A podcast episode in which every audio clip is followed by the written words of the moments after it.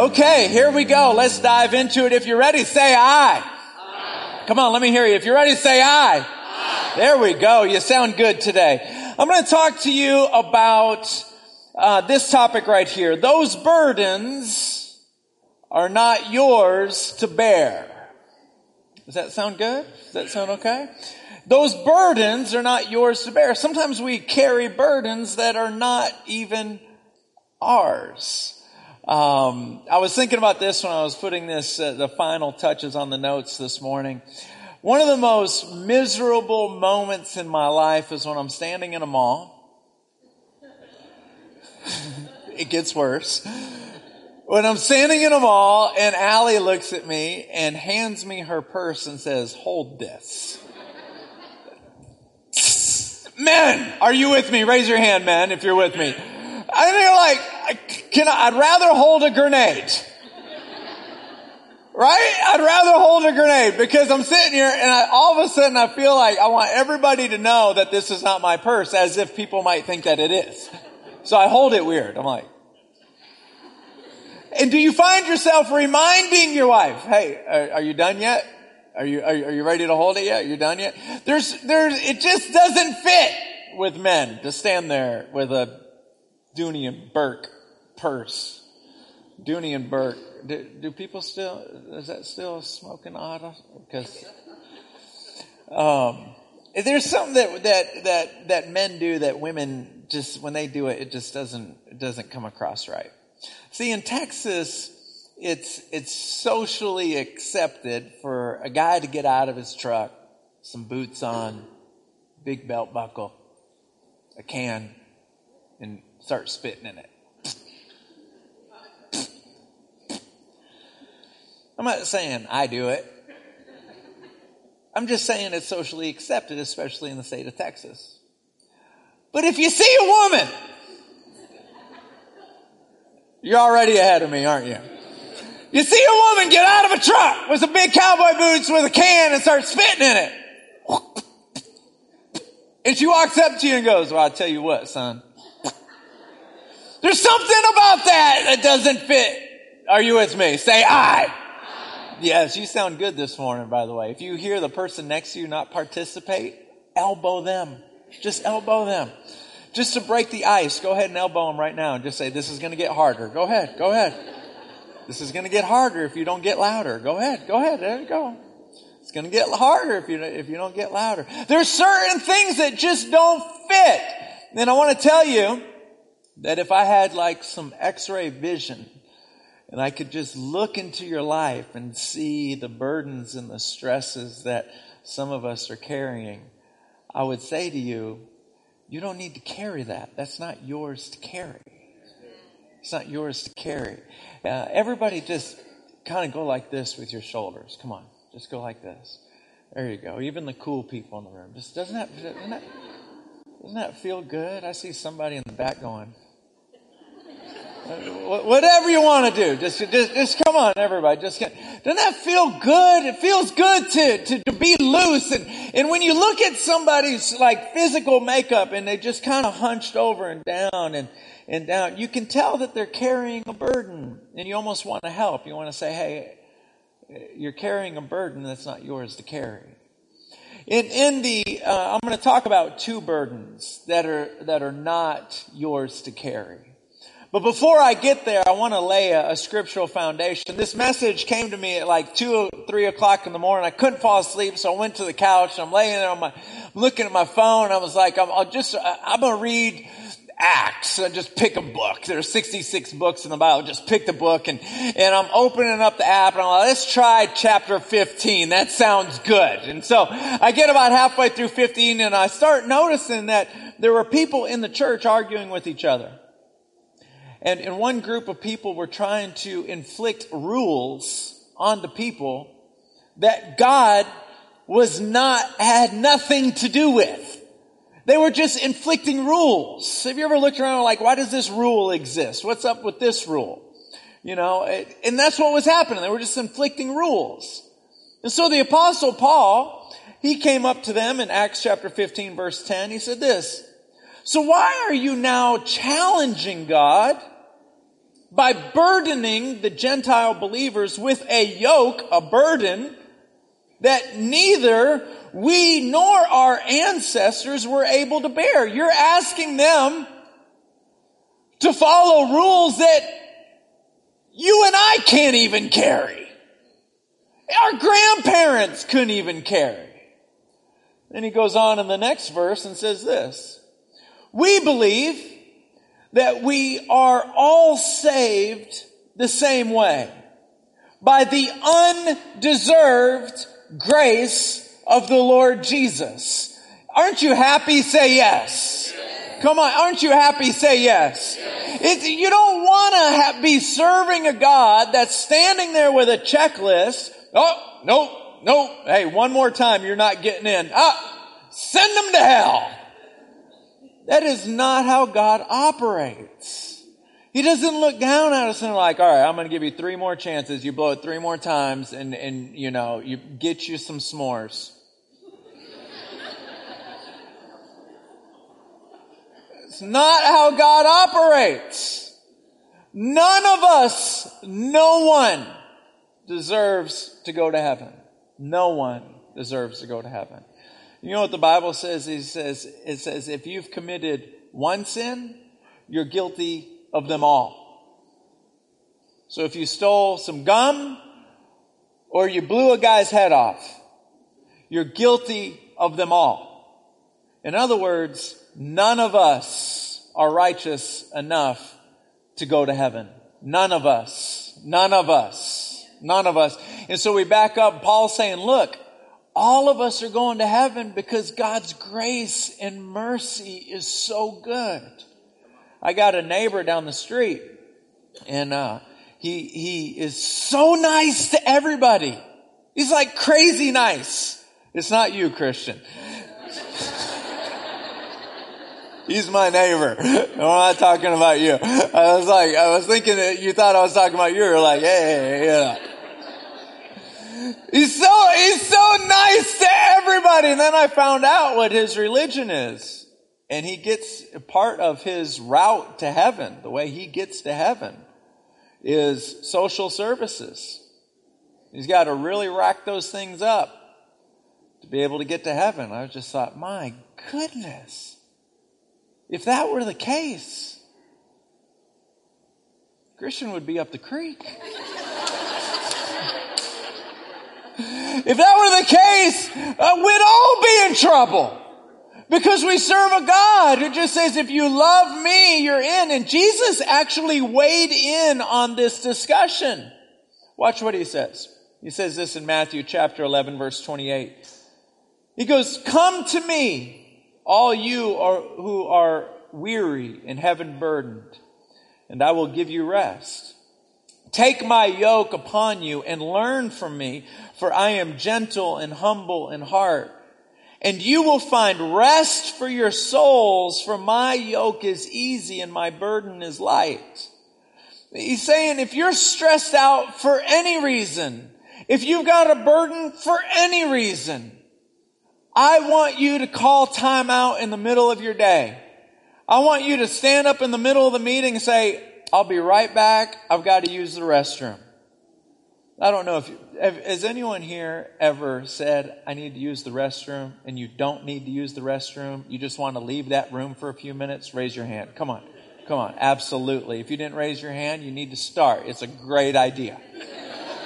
It's a great idea. I can't tell you. Half the time I'm sitting in a restaurant and I go use the restroom, I don't even use the restroom. I just go in there and look around like, hey, what's up, man? My name's Frankie. I'll go wash your hands first. But. Just take a breather. Just take a breather. And the Lord is saying, look, uh, if you're, if you have a heavy burden, whether it's your kids, whether it's your finances, I don't want you carrying that. I want you to come to me. Now, if you're a lady in the room, you use a different kind of vernacular than men. Ladies have no problem being transparent. They'll say things like, I'm overwhelmed. Um, oh my goodness, uh, I'm going crazy. You just have no problem being transparent. Men, we're, we don't ever get overwhelmed and we don't ever get uh, uh, crazy. We get stressed. Stressed. Which is another way of saying, I'm overwhelmed and I'm going crazy. But we don't want everybody to know that. We just say, I'm a little stressed right now. Ladies, raise your hand if you know what I'm talking about. And you look right through it and you're like, you ain't cool. You ain't cool. You're just as crazy as I am. You ain't cool. I'm going to talk about two burdens today. I'm going to talk about fear and I'm going to talk about guilt. I'm going to talk about both of those burdens. Because stress, if you peel back stress, the next time you're stressed, ask yourself the question, what am I afraid of? Now you may say, I'm not afraid of nothing. I'm not afraid of anything if you feel like saying it with proper English. I'm not afraid of anything. But ask yourself anyway and force yourself to answer the question, what are you afraid of? What are you afraid of? Because every time, every stress is just another form of fear. It's just the adult version. And so we're going to talk about fear. We're going to talk about guilt. So let's talk about fear because those are the, that's the first burden that, that we're not meant to carry. Fear, every kind of fear can go back down to one of these two things. And number one, I'm not good enough. And if I'm not good enough, and then here's the other fear. If I'm not good enough, then I won't be loved. Let's talk about I'm not good enough. Fear of not being good enough. I, I might not be able to make the sale. I might not be able to get the girl. I might not be able to get married. I'm, I'm worried about being sick. I'm not good enough. I don't have what it takes to overcome. It's a fear. I don't have what it takes to overcome. And then everybody needs to be loved. Everybody's got to be accepted. Everybody needs it. We may say we don't, but we need it. All fears come back down to one of those two things. If I'm not good enough, I'm not good enough, and if I'm not good enough, then I won't be loved. Let me talk about guilt just for a split second. Guilt is when you are remembering something that God has forgotten. I, ever since my son was this big, I've called him Big Boy. Ever since he was a baby, couldn't even roll over. Half of his body was covered with diapers. Big Boy! Big boy, big boy, big boy, big boy. Hey, big boy, big boy. I call him big boy a lot more than I call him Luke. Big boy. One time I was babysitting him and uh, I was putting him, I know what all of you mothers are thinking. I could feel it. I could feel it. All of a sudden there was like, I could feel this wave Oh, every woman in this room sent me a signal and I felt it. You don't babysit your own kids.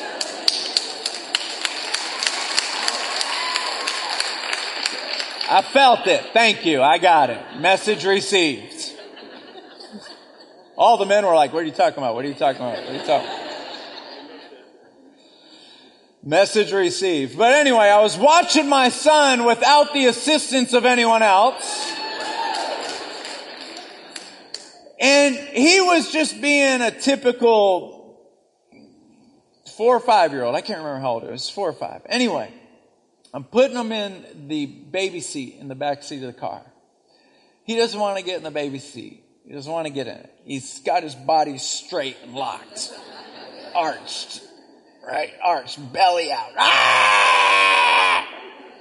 Screaming. So I say, Luke, you're just a little baby. Stop acting like a little baby.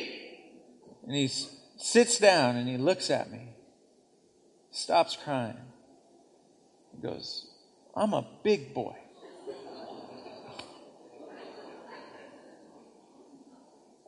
Oh. I felt like a like an ant could crawl over me. That's how low I was. I've carried that for years and years and years. A couple weeks ago, I was putting him to bed, and I said, "Luke, I need to talk to you about something." He just turned 11 yesterday, so this was a couple weeks ago. He's 10 years old. I said, "I need to talk to you about something." I said, I've been beating myself up and I need to say I'm sorry. He goes, calls me dad, dad. What, dad, dad? It's like, you were like four or five years old. I can't remember. And I was like, stop being a little baby. And you looked at me and said, I'm a big boy. And I said, I'm really sorry for that. I said, do you remember that? He's like, no, what are you talking about? and I just dawned on me right at that moment. I've been beating myself up over something he doesn't even remember. I want to tell you that's exactly what the spirit of guilt does. You beat yourself up over something that God does not even remember.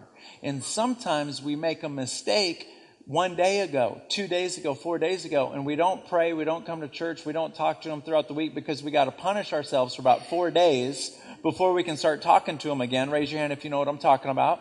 We, we, we, were just, we just did something stupid. We did something sinful. We did something dumb. We did so, whatever. And so now, now we're going to punish ourselves for like four days. And, and God already saw your heart. He saw you the first time you said, I'm sorry. He's over it. He's done with it. And he's watching you penalize you something for something that, that he's not even thinking about anymore. That's what guilt is. That's a spirit of guilt.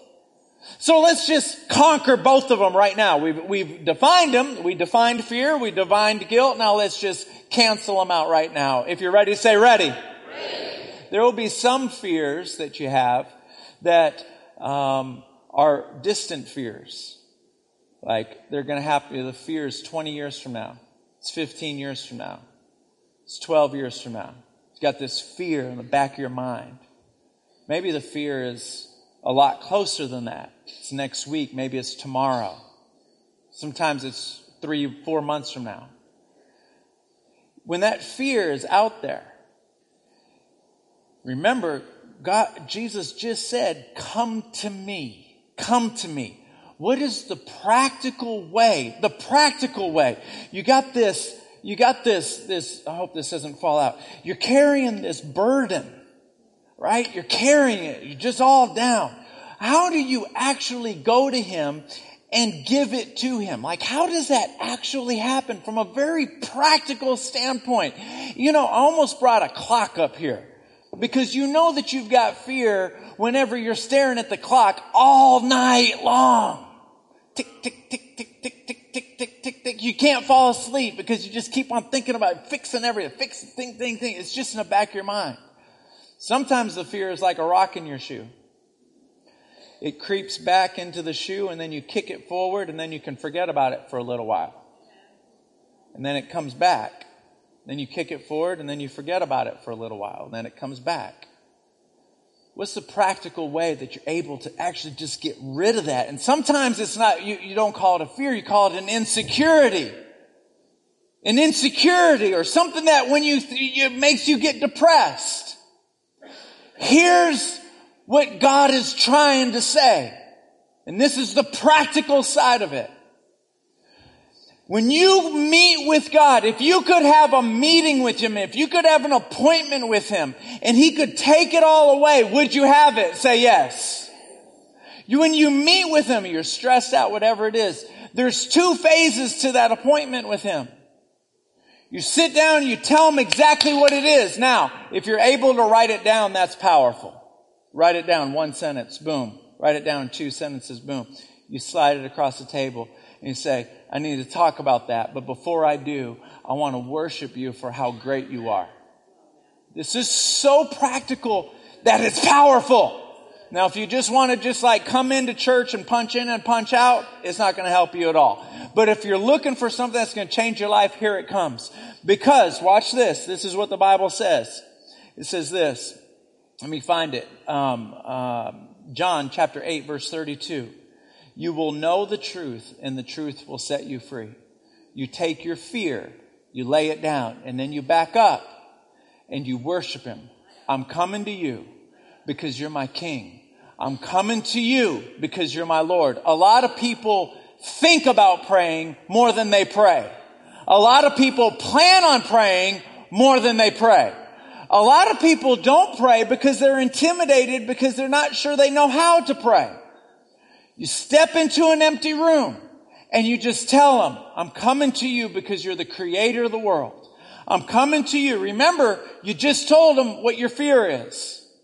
And then you back up. I'm coming to you because you're the creator of the world. I'm coming to you because you're my Lord. You're my Savior. Now watch this. Here it comes. Here it comes. Now, God, tell me the truth. Tell me the truth. You told him what your fear is. You worship him because he's great and he's mighty. Then you say, Now tell me the truth. If you give him an opportunity, you will feel his spirit speak to you and tell you the truth. And your mind will fight it because his truth is so far beyond you and it is so positive and it is so so exciting and it is so sure and it is it is so for you that your mind will go no it can't be that good yes it's that good? When you're meeting with him he arranges it to be that good. And you tell him tell me the truth and i promise you you will feel it right in here. And if you wanted, if you've never done this before, the most powerful way to do it is to open up a journal or get a couple pages of notebook paper, write down your fear, push the paper across the table, back up, worship Him for about four or five minutes, then sit down and grab a piece of paper and a pen and say, All right, now, Spirit of truth, tell me the truth. And you write what you feel in your heart and you will feel the presence of God begin to speak to you. And when you look at those words after you've asked Him to tell you the truth, you read those words, it will blow your mind. If you will try this, if you will try this, say, I will. Come on, let me hear it. I will. I'm telling you, it will change your life. Here's the guilt part. How do we face that guilt? See, when you feel guilty about something, the very first thing that you want to do is withdraw withdraw, withdraw. If let's just say, hypothetically, me and my wife get into a raging argument on Saturday. Hypothetically. Raging. And I'm saying some really stupid stuff. Putting me on the couch stupid stuff. Hypothetically. And I bring her mother into it. hypothetically. So now I'm on the couch. I wake up at 5 a.m. to come to church on a Sunday morning, go in my office, and me and God have an elephant in the room. I just ripped my wife last night with my kids falling asleep. You know, when you argue with kids around, you learn to yell quietly. And another thing, Another thing. No, don't you talk to me. No, you listen to me. I was listening while you were talking. Now you listen while I'm talking. Do you understand? Me and your, your mother are fine. Go to sleep. Hypothetically. This has never happened before. I get in here on a Sunday morning. You guys don't know it. I know it. I was a royal jerk last night to my wife. Rip, talking about everybody in your family and your great, great, great, great, great, great grandfather. I don't even like him. See, Italians, there's no bars, there's no lines. You just everybody, everybody, even your dog. I saw a picture of your dog when you were a kid. Ugliest looking dog I've ever seen in my life. Everybody gets thrown in there. Anyone here have some European uh, heritage and you know exactly what I'm talking about? Anyone here lying in this room? So then I come in here, and so I don't want to preach because I feel like a hypocrite. I don't want to see you because I feel like a hypocrite. I feel guilty. I feel dumb. Feel like a complete sinner. So what happens? I come up here anyway.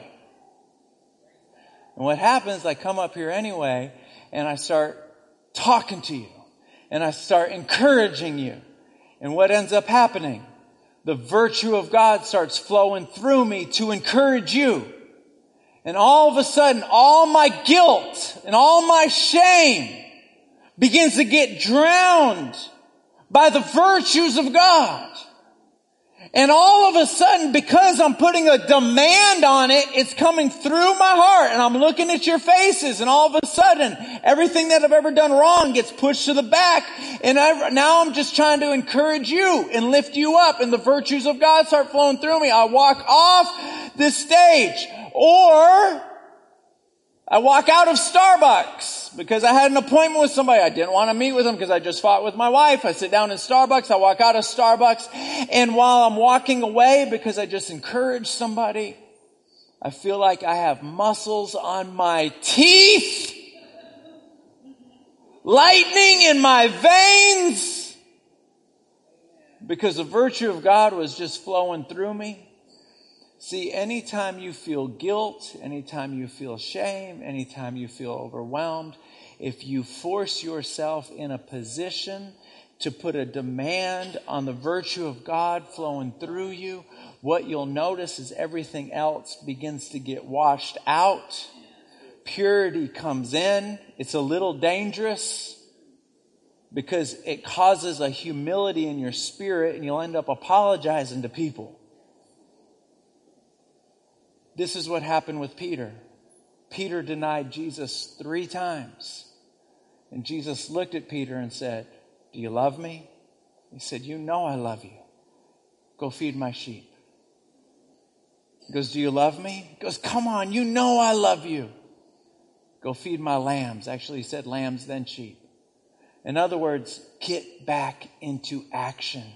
You won't feel the guilt, Peter, if you just get back into action. Let me flow through you. Get back to doing what I called you to do. Celebration makes this very, very easy for you. Very easy for you. Because we make it optional for every single person here to lead a life group. Every, all of y'all. That's some good Texan right there. All y'all. It's one word, actually all y'all. My, my mother-in-law is, uh, she just moved down to, to stay with us. She's from Vancouver. We're trying to teach her how to talk Texan. She was like, it sounds like you guys are like blending three or four words into one. We're like, that's exactly right. Y'all come back now. Y'all, y'all come back now. Here? Y'all come back now. Here? Am I, am I teaching her good or no? Now, what am I talking about? I have no idea what I'm talking about. I just, I just looked at someone on the front row. She's like, I don't know what you're talking about. you tell me what you're talking about. You got to get back into action. And the best way to do it is to have these anchor appointments that you have to be in. And so this is what I'm asking everyone here to do. I'm asking you to lead a life group. And if you say you don't have the time, I'm going to challenge that and I'm going to ask you, make the time. Because celebration is not raising the bar very high for you to lead a life group. We're talking about seven meetings between now and December 31st. And those seven meetings are according to your schedule. Now, if you want to be a part of celebration and come in sneak in, don't meet anybody, feel good, sneak out, go back to your life, keep on coming. That's okay. But you will never feel the virtue that I'm talking about flowing through you unless you can get yourself in a consistent position where you are forced to pour in to somebody else. Now, if you can create another entity, another forum, another context for you to do that on a consistent basis, then do it. it doesn't have to be the celebration life groups. But I'm telling you, we will make it convenient for you. We will send you the outline for you to read. We will give you the link to where all you have to do is open up your laptop and watch it together and then discuss it. And some of you might be saying, I don't have any friends. You only have to have two people show up for it to be a life group. Two. Two. If you're married, you only need one more. All right? Why am I saying this? because there is a call, there is an assignment on your life that is far greater than anything else that you will do with your life. And it involves allowing God to use you. Well, I used to have a, a friend of mine. He doesn't go to our church anymore. He's, he, he, he moved. I can't remember where he moved, but he used to work for Shell. So he got up, um, at the crack of dawn. So his life group was at Shell at 545 in some commons area with two or three other guys before work started. I don't care where it is. I don't care who it's with. I don't care if they go to celebration or they don't go to celebration. The only thing I care is that you have got to position yourself to be used by God because when you feel that virtue flow through you, it washes things out. It washes fear out. It washes guilt out. You will walk out feeling like you have lightning in your veins. If you've ever felt this, say I. Come on, say I.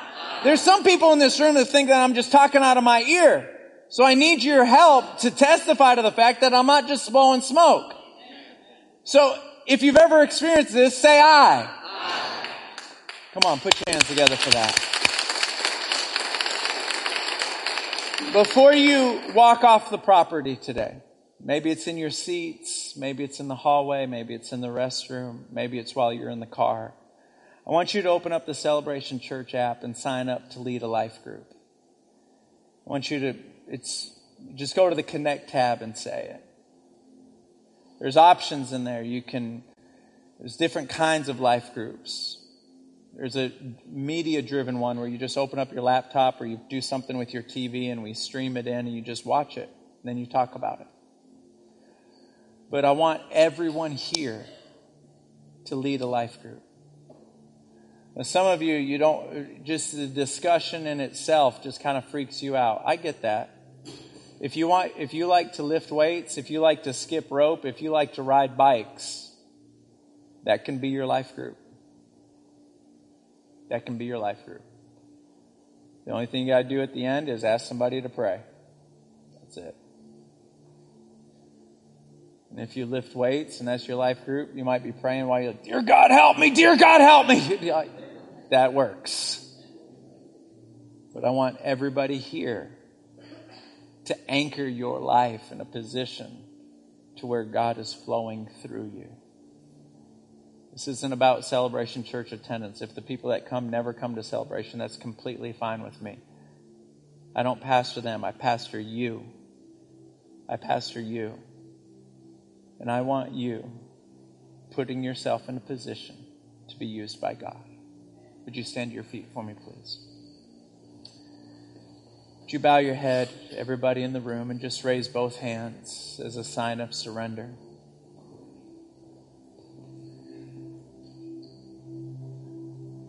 Can everyone here just say, Jesus, I love you? Jesus, I love you. Would you just say that, Jesus, I love you?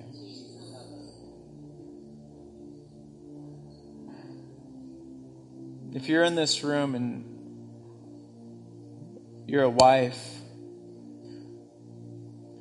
you feel like you're fighting for your marriage by yourself, your husband's not fighting with you, you're fighting by yourself. I just want you to know that I, I've got you heavy on my heart right now. I don't know who you are, but I feel you really heavy on my heart right now. Do you feel like you're fighting by yourself? I just want you to know I got you heavy on my heart right now. If you're in this room and you're sick, and you're really hoping that miracles still happen because you don't want to live the rest of your life this way. I just want you to know you just came to my mind just now. And miracles do still happen. And the truth is, the truth is, you're not going to live the rest of your life that way. That's the truth. Can all of us just raise both hands? Come on, let's raise both hands. The presence of the Lord is here. Lord, we love you, Jesus. Can we all just say, I love you, Jesus? Just four or five times. I love you, Jesus. I love you, Jesus. I'm going to ask the worship team to play, and I want you to just stand here in his presence and worship him, and you can leave whenever you get ready. There's no official dismissal. If you want to come down here to the front to pray, nobody will mess with you. You can leave whenever you get ready. There's a sweet spirit here right now. He's touching many of you. Lord, continue to move in this place. If you've walked with the Lord for a long time, would you help me right now and just pray out loud? Not, not so loud that you would be a distraction, but just help me create the atmosphere that's already happening. Lord, we love you, Jesus. We love you, Jesus. No official dismissal.